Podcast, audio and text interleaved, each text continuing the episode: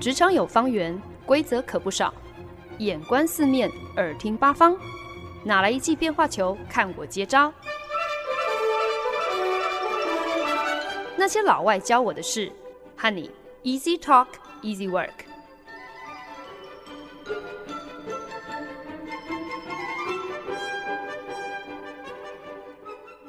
您现在收听的是《那些老外教我的事》，我是节目主持人焕恩。我莫名其妙被拉去担任讲员之一的一个长达四小时的客户工作坊，总算呢，在上个礼拜五算是圆满落幕了。这个 workshop 对于参与的客户来讲呢，其实是格外有意义的，因为呢，这是他们大部分人过去一年半以来第一次和同事再度面对面、肩并肩一起讨论的一场会议，所以呢，对很多现场的客户来讲都是非常令人振奋的一件事情。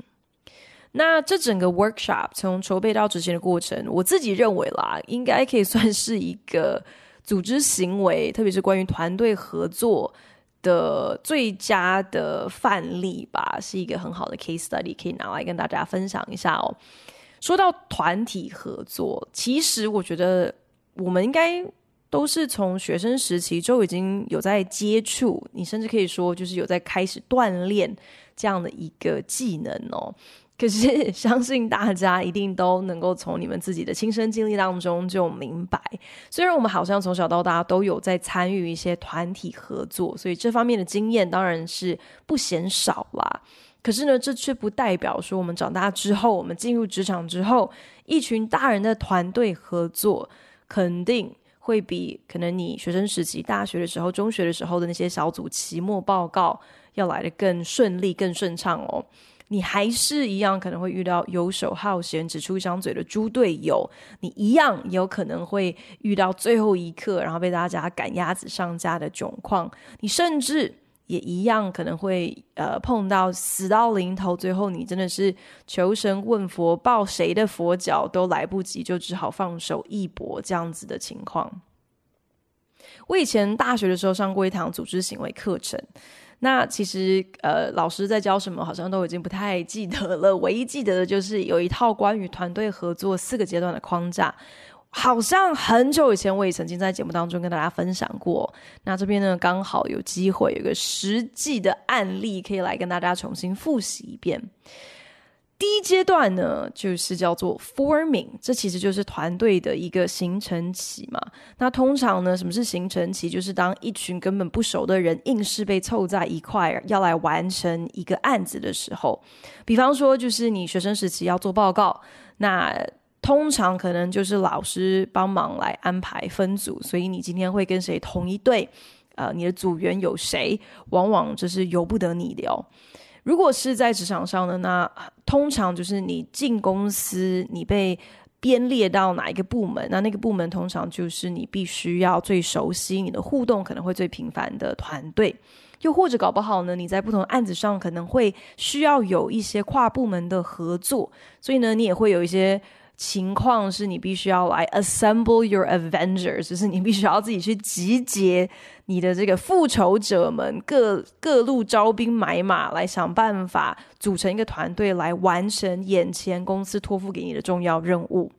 那在这第一阶段的 forming 这个形成期呢，基本上就是要想办法用最短的时间，能够赶快和组员混熟一点。特别是如果你在这之前从来没有跟这些人合作过，那你更需要尽快弄明白彼此的来历。最好呢，要能够了解彼此的强项跟弱点是什么，你才知道日后的分工应该要怎么来处理。虽然呢，forming 这个形成期的阶段，你笑想能够立马就跟一个全新的团队一拍即合，这也不是。不可能的事啦，只是就是可能比较难啦。通常你想要在第一阶段就能够打下一些什么情感啊，或者是关系的基础，这真的还蛮不容易的。特别如果你又有时间的压迫性，那再加上现在，其实在国外，我们比较多都还是远距的互动嘛，没有办法面对面，也没有办法好像下了班之后去喝一杯，增进彼此的情谊。所以呢，这个 forming 的阶段其实真的是比较有挑战性的。就算今天你真的运气很好，在 forming 这个形成期的这整个过程，感觉起来好像都还蛮顺利的，大家貌似和乐融融哦。可是呢，通常这真的都只是暴风雨前的平静啊。毕竟，你真正的工作内容都还没有起步，你真正的考验才要开始呢。这也是为什么团队合作的第二阶段非常贴切的，就叫做 storming，就是深陷暴风中的这个激荡期啦。等于是前面这个 forming 形成期的阶段，好像很欢乐、很融洽的这个蜜月期已经正式结束喽。现在所有人要一起想办法进入，并且通过这个暴风期、这个激荡期。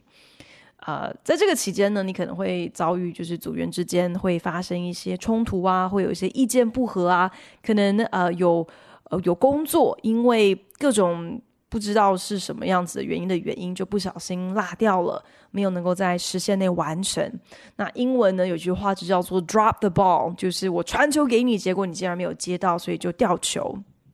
另外一种说法呢，就是 “sometimes things fall through the cracks”，就是百密一疏啦。有的时候有些东西你一不留神，一不小心就掉落到。呃，缝隙中就被遗忘了，所以呢，storming 这个激荡期、暴风期，绝对可以说是团队合作当中最辛苦的一个必经过程，是一个成长的阵痛期啦。毕竟没有人喜欢面对冲突喽。可是呢，一如所有的事情，当你遇到一些挫败、一些不合的时候，只要你能够胜过了，其实都是一个让你成长、让你进步的机会嘛。如果你很幸运挺过了这个 storming 这个激荡期，顺利的进入到第三阶段，就是 norming，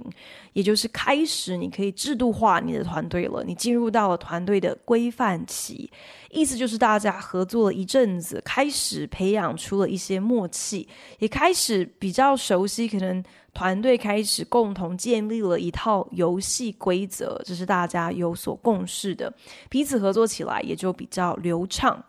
如此一来呢，才能够正式进入到团队形成的最完形这个最终阶段，就是 performing。意思就是现在大家都了解彼此了，也把一些不合。不一致的部分已经都已经磨合期，把它磨合掉，处理完了，然后也已经设定好一套我们都有共识、都同意的规范。那我们终于可以开始来发挥一加一大于二的这个加成效果，彼此知道什么时候要这个互补来补位，也知道呃什么时候要能够独立作业，什么时候要合体才更有效率。不管于公于私，进入到 performing 这个阶段，意味着这这整个团队的互动都可以更融洽、更和谐。这个礼拜，呃，职场笔记进入到第八单元，就想说刚好可以从近期参加的这一个 workshop 来跟大家聊一聊团队形成的这个过程，如何跟老外一起走过 forming、storming、norming，还有 performing。那疫情延烧到如今，在美国仍然是有很多公司都是呃让员工在家上班的，所以我们公司以及客户的公司也都不例外哦。虽然呢办公室已经有部分开放了，可是呢都还没有要求员工一定要进公司上班哦。所以呢大部分人已经长达一年半没有出门上班去了。所以呢一想到有机会可以进城跟真人互动，大家都是格外的期待。可是所谓的 workshop，它就是跟一般可能了不起半小时到一个小时的客户会议，在性质上是有很大的不一样的。随便一个 workshop 至少都要搞个三四小时。那大家既然要齐聚一堂，然后要一起花这么多的时间，你当然就需要精心安排一下一些脑力激荡的小活动嘛。所以呢，我们总是开玩笑哦，所谓的 workshop，如果今天你没有。呃，安排很多的便利贴，然后是大家合力把一整面的白板贴成五颜六色的这个便利贴剪贴布，那这不算是一个成功的工作坊。所以说来呢，其实近期这个 workshop 的经验呢，呃。关系到了两个团队的形成哦。那第一个呢，当然就是我们自己内部筹备小组从准备到执行的过程，这个历时差不多是两周半左右的时间。可是其次，第二个团队呢，其实就是一直我们工作坊当天，呃，客户加上我们的筹备小组所形成这个大团体。这个大团体呢，必须在四个小时的时间之内，要顺利的从 forming 直接进入到 performing，才能够确保我们在 workshop 结束之前，大家能够得偿所愿哦，能够有好的收获，有一个好的结果。我们自己内部筹备的过程呢，其实我在过去几个礼拜也有在节目当中稍微分享了一些嘛。其实从一开始就可以说是非常混乱的。那客户当初提出想要参与一个工作坊的这样的一个想法的时候，对口的是我们一个专职体验行销的一个特别团队 B，而不是主要在服务这个客户的核心团队 A。那为了确保我们自己内部互通有无，所以团队 B 的主管从一开始就已经知会了团队 A 的主管，并且呢主动邀请了团队 A 旗下的各级干部也可以参与在筹备当中。可是呢，从一开始这个 forming 的阶段就不是那么的顺畅，不知道为什么呢？团队 A 的成员始终就是有一种事不关己的态度，参与的意愿非常的低，贡献更少，反正摆出来的姿态就是一副。哦，我我今天有出席一两个筹备会议，就已经很给你面子了。可是明明这个工作坊的成败与否，也绝对会牵涉到团队 A 他们日后跟这个客户的部分业绩。所以实在是到现在我都还不是很明白，为什么团队 A 可以这么的，好像这跟我无关。我自己就观察哦，其实团队的形成，如果在 Forming 这个第一个阶段就开始遇到一些困难，通常要么就是因为你不知道到底今天谁是老大，谁说了算，或者是老大就没有老大的样子嘛，才会出现叫不动人的窘况。以我们的例子来说，即使团队 B 的主管他非常的资深，他的官位做得很大，可是还是轮不到他去指使团队 A 的人来参加会议，来出一份力啊。那这种时候又再加上团队 A 的主管根本就没有给自己的下属下达任何很明确的指令，才会给团队 A 的成员很大的空间，爱来不来的。反正把这整个工作坊好像当做是一个课外活动一样哦，要不要参加？好像我还有得选，完全看自己的心情。虽然团队 A 的被动还有消极，让人看了真的是非常的匪夷所思，可是某种程度上呢，你也可以说，这就把它当做是一种自动淘汰成员的过程吧，趁早过滤掉那些不做事也没打算做事的人。其实我觉得这可能也是 forming 形成起的一个很重要的环节。团队小而美，有的时候也没什么不好啊。可能每个人因此需要分担到的责任会相对的多一些。可是呢，在整合意见的时候，呃，即便只是少了一两个人，我觉得这都能够提升讨论的效率。这其实也就是 forming 形成期的一个很常见的困扰吧。你要确定到底有哪些人选能够入列你的固定班底，有的时候真的是一个费神又费力的过程。特别是如果没有呃一个在上位者亲自点名指派人选的时候，你反而好像就必须靠团队成员自己去摸索，去判断说 到底谁。比较靠谱哦，又是谁根本没有在认真开会？谁给的意见每次给的都不是都不是有建设性的，即使是在职场的组织行为，其实就已经可以看出，有的时候你太过民主，你太过尊重每一个人的意愿，其实你剩下的真的就只有混乱跟就是制造一个完全毫无效率的开端啊。这虽然好像是玩笑话，好像是在诋损民主制度哦，可是我我相信有经历过的人一定都能够明白，有的时候，特别是在职场上讨论一件事情，想要达到一个决策的过程，民主不一定是最好的一个呃组织团队的方式哦。那至于我为什么能够入选这个团队呢？其实讲难听点，我应该就算是一个代打的吧。本来呢是想要找上我的前任主管的，可是就像我上个礼拜有分享到的一样，就是当你做到一定的位置之后，你想要逃避不想做的工作，你根本连想借口的力气你都可以直接省下来，你就直接很诚实的跟人家讲说，我就是没有打算要出席哦，就好了。那我很无奈，就是我的位阶没那么高，我的脸皮也没那么厚，我不能够说不干就不干。既然前老板都已经率先闪人了，我更没有办法就是撒手不管，所以只好乖乖的出席。所以有的时候其实也蛮有趣的，是团队的这个 forming 的过程，也可以还蛮自然而然的。反正就是剩下来有全勤出席、全程参与的人员，自然而然呢就成为了这个团队的固定班底了。对于这些留下来的人，以及那些只剩这些留下来的人可以来差派来运用的人来讲，团队已经形成了。现在能做的就只剩下 show up，全力以赴，把这个团队的能力发挥到极限。三个臭皮匠也有机会胜过一个诸葛亮吗？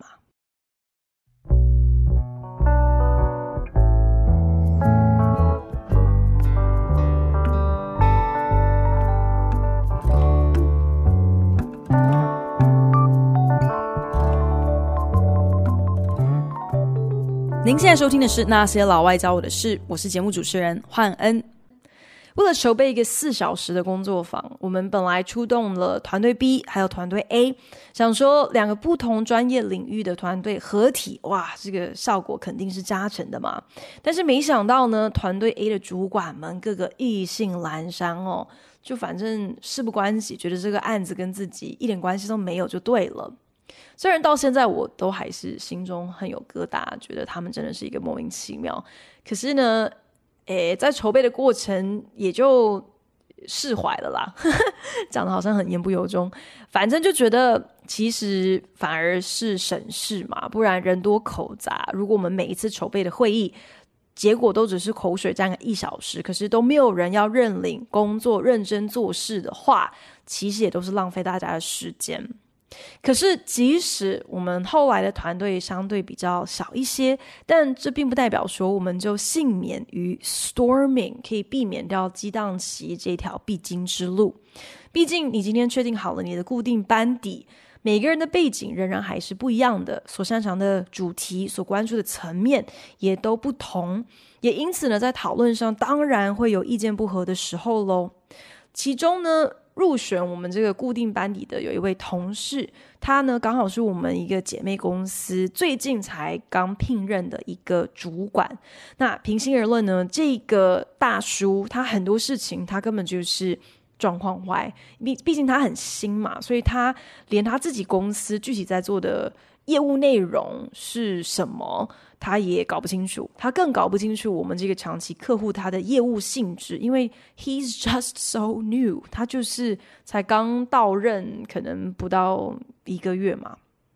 可是毕竟呢，他的责任，他参与在这一次团队这个筹备过程当中，他所扮演的角色就是必须要能够充分的做好这个姐妹公司的。代表，所以呢，在讨论当中，当然他也就必须很积极的想要来证明自己的存在感。可是几次会议下来，大叔却三番两次的重复的在问着同样的一个问题。所以，我们到底想要从这个 workshop 当中得到什么？这个问题呢？他第一次问的时候就已经回答过他了，可是他之后却仍然不断的重复这同样的一个问题，到最后我都有点搞不清楚，到底是我搞不清楚状况，好像先前的回答哪里不够完备，是我太笨，我都没有听出来，还是其实这根本就是这位大叔太难搞了，因为他始终没有听到自己想要的答案，所以才同样的问题一直不断的重复在问，光说不练。意见不合，或者是有人像这位大叔一样一直鬼打墙，让我们在沟通上头卡关，这些全部都是团队在经历 storming，在经历这个激荡期、暴风期的时候会遇到的一些问题。这个期间当然是最考验团队彼此之间沟通能力的时候。一如所有和人互动的一个准则，你今天要想能够顺利的克服团队激荡期的这个冲突，我觉得最重要的一个关键就是你必须要有一个 give the benefit of the doubt 这样的一个态度。什么叫做 give someone the benefit of the doubt？意思就是呢，我虽然不是很确定哦，那我不确定的原因可能是因为我跟你不是很熟，或者是我还读不清你真正的意图。所以我不是很确定你现在到底是想怎样，但是我仍然 选择相信你，相信你是为了团队着想，相信你是想要顾全大局，相信你鬼打墙，不断重复在问同一个问题的时候是有意义的，然后相信你建议要插入一些我可能不认同的内容的时候，你有办法可以把整个内容。整个弄得更通顺、更完整，而不是一开始就认定你你很白目，你是想要从中作梗，你是搞不清楚状况。所以，give someone the benefit of the doubt，其实也是一个需要慢慢练习的一件事情哦，不是一件那么容易的事。特别是当你跟这个人不是很熟的时候，要选择相信是一件很难的一个课题。我在筹备过程当中，有几次跟这个大叔直接意见不合的时候，我后来就发现哦，一要解决冲突、得到共识，你总是需要有人让步嘛。二，这个内容的顺序，这整个 workshop 的议程到底最后变怎样，我有这么在乎吗？其实我真的没有那么介意耶，反正你不要影响到我的部分就好了，其他你想怎样，我真的都无所谓。那当然，虽然这最后的这个想法好像还蛮 自我中心的，甚至可能有一点点消极被动哦。可是我我不知道哎，我觉得我最近参与这几个规模比较大一点的团队的时候，我都很有感，就是我真的只能够把我所能够控制的东西做到好。既然主事者，我们的领导者另有其人，那就把。去协调去做更重大的决策，这这样子的重责大任交给他去操心吧。我只有心力，也只有义务把自己顾好。或许是因为自己慢慢在职场上可能变得比较世故了，可能甚至是变得比较油条了，开始比较会想怎么样子自保，所以我好像也慢慢会修正所谓全力以赴的定义。在这边不是说我就开始偷懒了，而是我觉得我就是把我该扛的责任扛起来，可是也没有必要把所有的事情都揽在自己身上啊。其实现在长大之后就会觉得那种好像赴汤蹈火，明明有一个团队，却认为你是你是主将的那种心态，某种程度上也是有一些些的傲慢吧。不见得每一次都需要靠你一把抓，靠你力挽狂澜啊。毕竟这也不是这个团队需要我扮演的角色。当我有了这样的一个体悟的时候，我觉得某种程度上也等于是让这个团队可以更顺利的挺过 storming 这一个激荡期的阶段。一个团队的形成，按照理论来说，应该是好像直线前进，从形成期，从 forming 进入到激荡期 storming。挺过了，你就可以顺势进入 norming 规范期，然后呢，这个团队应该就可以很呃顺利的上轨道，开始 performing 了。不过呢，你实在是很难保证不会有些团队到最后不小心就开了倒退车，好像明明应该要进入到了下一个阶段，可是呢，却开始出现了一个前进三步倒退一步的这样的一个一个速度哦，或是一个呃进程。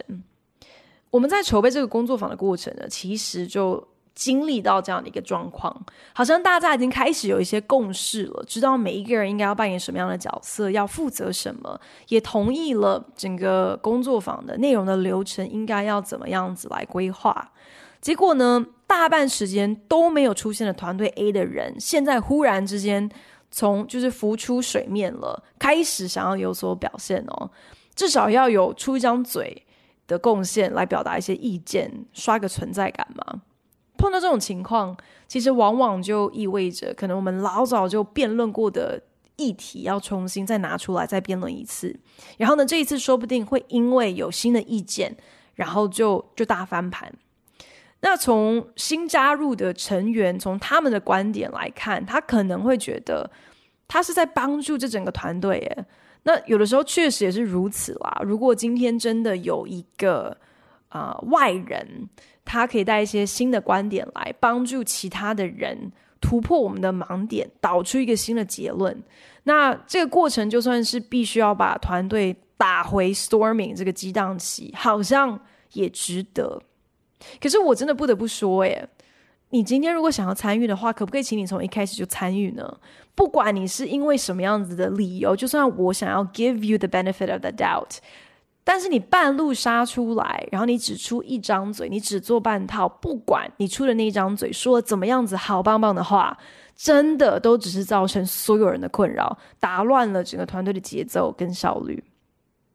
大概也就是因为这样子，所以呢，我们的工作坊筹备小组进入到规范期、进入到 norming 的时候呢，我们就培养了一个默契，那就是我们会把核心小组缩编成三个人。我们平常还是一样跟就是整个团队进行就是每日的例会，可是当我们真正需要赶进度、要卷起袖子来、真的要做事的时候，我们就会安排到时候要负责带工作坊的这三个人。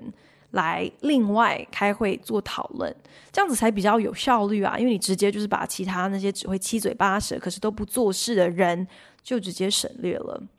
进入到 norming 规范期，也意味着这个时候大家差不多已经搞清楚了，每一个人在团队中到底扮演什么样的角色，彼此都有一个共识，每一个人的分工是什么，什么时候应该要分头行事。完成什么项目，什么时候又应该要回过头来合体来进行讨论，来进行修正。而我们的 performing，那当然就是要在工作坊当天能够为客户带来一个充满收获的脑力激荡了。这边稍微讲一下，其实你今天要站在一个很高阶的客户面前说任何话，我觉得这本身都是一个压力。你很容易就会被别人，甚至是被自己质疑哦。你今天凭什么？或者是你你懂什么？你算是哪一根葱啊？你有什么本事可以在这些可能不仅是年纪比你长、资历比你深、比你有更多职场经验的人面前，你又能够教会他们什么？在工作坊当天，我们如何跟客户可以融为一个不分你我的团队？其实呢，这也成为一个很重要的课题。这意味着在 workshop 开始之前，嗯，我们有四个小时的时间，要想办法带着客户跟我们一起走过 forming、storming、norming、performing 这四个阶段。也因此呢，在 forming 的这个呃形成期的这第一阶段，我觉得我自己就必须要很清楚的有一个自觉。今天我在这个 workshop 当中所扮演的角色，虽然是讲员之一，但是我并不是好像是那个唯一握有所有问题的标准答案的老师。这不是一言堂，更不是上课的教室。我所扮演的角色，不过是要把我所观察到、觉得有趣的一些现象，收集到觉得值得拿出来讨论的一些个案，拿出来跟大家分享。拿出来看看，会不会因此激发你一些不同的想法？如此而已。我来不是为了要给你上一课，或者是要证明好像我自己有多聪明，更不是要说服客户好像，哎，放心，我们已经解决了你所有的问题，而是从一开始就定调，我们今天是跟你同舟共济的伙伴，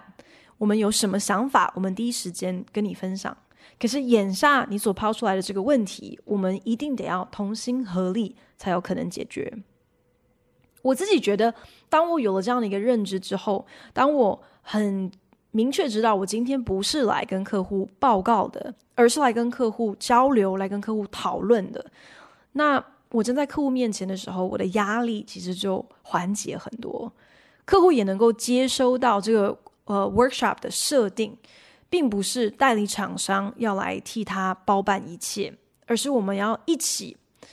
合作，一起 put our heads together，一起想办法来解决问题。Setting expectations，让大家能够有一致的期待跟认知，这也是 forming 阶段的一个很重要的环节。不管是针对接下来可能需要很长期合作的团队，或者是像我们这种一日 workshop 需要速成的团队，都适用。自己的内部团队也不过才经历了为期两个半礼拜的磨合，就必须要在四个小时的 workshop 当中能够 in sync，能够同步，能够有所表现，同时还得纳入客户，让客户也成为我们团队的一份子。哇，这听起来真的很有难度诶。我们究竟能否带着客户一起从 forming 一路走到 performing 达阵成功呢？休息一下，回过头来再告诉你。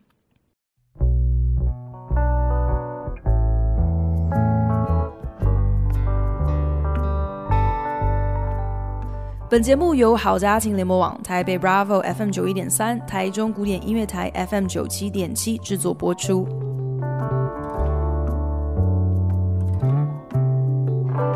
老外在职场上其实也很重视破冰，诶，所谓的破冰 （icebreaker）。就是想一个小活动，能够快速的让大家热络起来，在开始讨论正事之前，可以透过比较软性，甚至是蛮趣味的一些活动设计，让大家对彼此有多一些的认识。这样比起那种很制式的自我介绍，就只是说“嗨，大家好，我是某某某”，然后我的职位是什么什么，要来的更有意思嘛。同时呢，也能够让大家快速的了解对方。这对于一个团队的 forming 其实也是非常关键的，特别是当你时间紧迫，你只有四个小时的时间来进行一个 workshop 的时候，真的就是要靠破冰活动来打破彼此之间的隔阂，快速替大家加温。我们当天的破冰活动，邀请大家轮流分享一个近期让他们感到特别惊喜的一个体验，什么体验、什么经验都可以。有些人就分享了他们为了呃，健康，所以就参与了一个戒酒一个月的活动。活动单位就送来了一一箱装在很漂亮的酒瓶里面的非酒精饮料来替成员打气哦，让啊、这个客户特别的惊喜。那也有人分享自己为了替念中学的小孩解几何问题，花了一整夜的时间，好不容易解题成功哦，为自己感到非常的得意。虽然他的孩子是完全不领情哦。也有一个人就提到自己在疫情期间领养了一只小狗，那把他的小狗送去小狗幼稚园培训，非常惊艳。幼稚园结业式当天，园方非常精心的刻制化了，呃，每一个小狗都有一个他们自己的有他们的名字的这个毕业证书，还老师还会预备就是每只小狗他们自己最喜欢的点心，甚至还有人分享了自己是如何。在电话当中高歌一曲，邀请女友的阿嬷和他们一起上馆子吃顿饭。后来呢，他们才发现，原来这个同事他随机在电话当中唱的这一首曲子，正是已经过世的阿公常常唱给阿嬷听的定情曲哦，所以非常的非常的催泪。那当然呢，也是有一些故事是毫无重点可言了。那也是有人可以天花万坠，有这个本事把自己小孩去上暑期夏令营这样的一个故事，想办法跟我们的工作坊的主旨连接在一起啊、可是呢，这花了将近一个小时才完成的破冰活动，重点就是可以为彼此打下一点点情感连接的基础，让我们看彼此不是只是看到一个名字或者是一个头衔，而是也能够。稍微认识一下彼此的私底下的一些样貌、一些兴趣，啊、现在生活当中的一些重心。那在 workshop 的过程呢，也当然遇到了一些 storming 的阶段哦。不过这个激荡期呢，竟然是来自于我们自己的筹备小组内部哦。呃，当我们在讲解一个活动的呃游戏规则的时候，因为花费的时间比预期还久，眼见客户站在白板前，虽然好像还是耐着性子在听着这个解说，可是已经可以感觉到整个屋子的这个兴致已经开始直直落了，大家好像都已经快要睡着了。那我们团队的一位成员就顺势就跟讲员提议说：“诶，不如我们现在赶快可以进入到下一个阶段吧，可以让。”呃，我们这些客户开始进行脑力激荡吧。结果呢，那个讲员他也非常的做自己，直接就说：“嗯、等等，这个这个部分我想要先讲完。”虽然在工作坊的这个框架之下，我们确实是想要把自己设定就是跟客户是不分你我们是 same team 共同的一个团队。可是无论如何，好像都不应该在客户面前有意见相左的时候，这样这样不好看嘛。不过呢，这个小插曲至终也算是缓解的，还蛮得宜的。因为那位讲员同事虽然很坚持，很做自己，继续按照自己的步调进行自己的这个内容，可是他也有适时的抛出了一些笑话哦，替根本已经有点精神不振的大家。就是带来了一些欢乐，带动了一点气氛，所以也算是扳回一城。虽然我们的筹备小组在前置的过程当中历经了很多的不确定，在 forming 的阶段久久难以确定到底应该选用哪一些人选哦。storming 的这个激荡期也有很多呃针对议程啊内容的意见不合，可是最终仍然是完成了一个蛮成功的工作坊。从 forming、storming、norming 到 performing 的过程当中，除了我们天天都在开会，每天都在沟通和调整之外，要能够信任对方，相信今天把这个工作交给你，你就一定会做到最好。这也是一个很大的关键。即使在 workshop 进行的过程当中，好像嗯抛出来了一些随机应变的建议，并没有被对方采纳，你也只能够信任对方知道自己在干嘛。这几次跟不熟悉的人组队，很大的一个感慨就是，你有没有选对人，真的是一个很重要的关键。如果今天你没得选，那其次你就是必须要透过极高透明度的、很频繁的沟通，然后透过分工来弥补可能在人才上的一些短缺。那因为有很规律而频繁的沟通，你才有可能奠定一定的互信基础。在这样的一个基础之上，每一个团队才可能去培养足够的一个弹性，去协调冲突，或者是去应变一些突发状况，如此才有可能大幅缩短团队卡在 storming、卡在激荡期这个阶段的时间。虽然团体合作这件事情，我们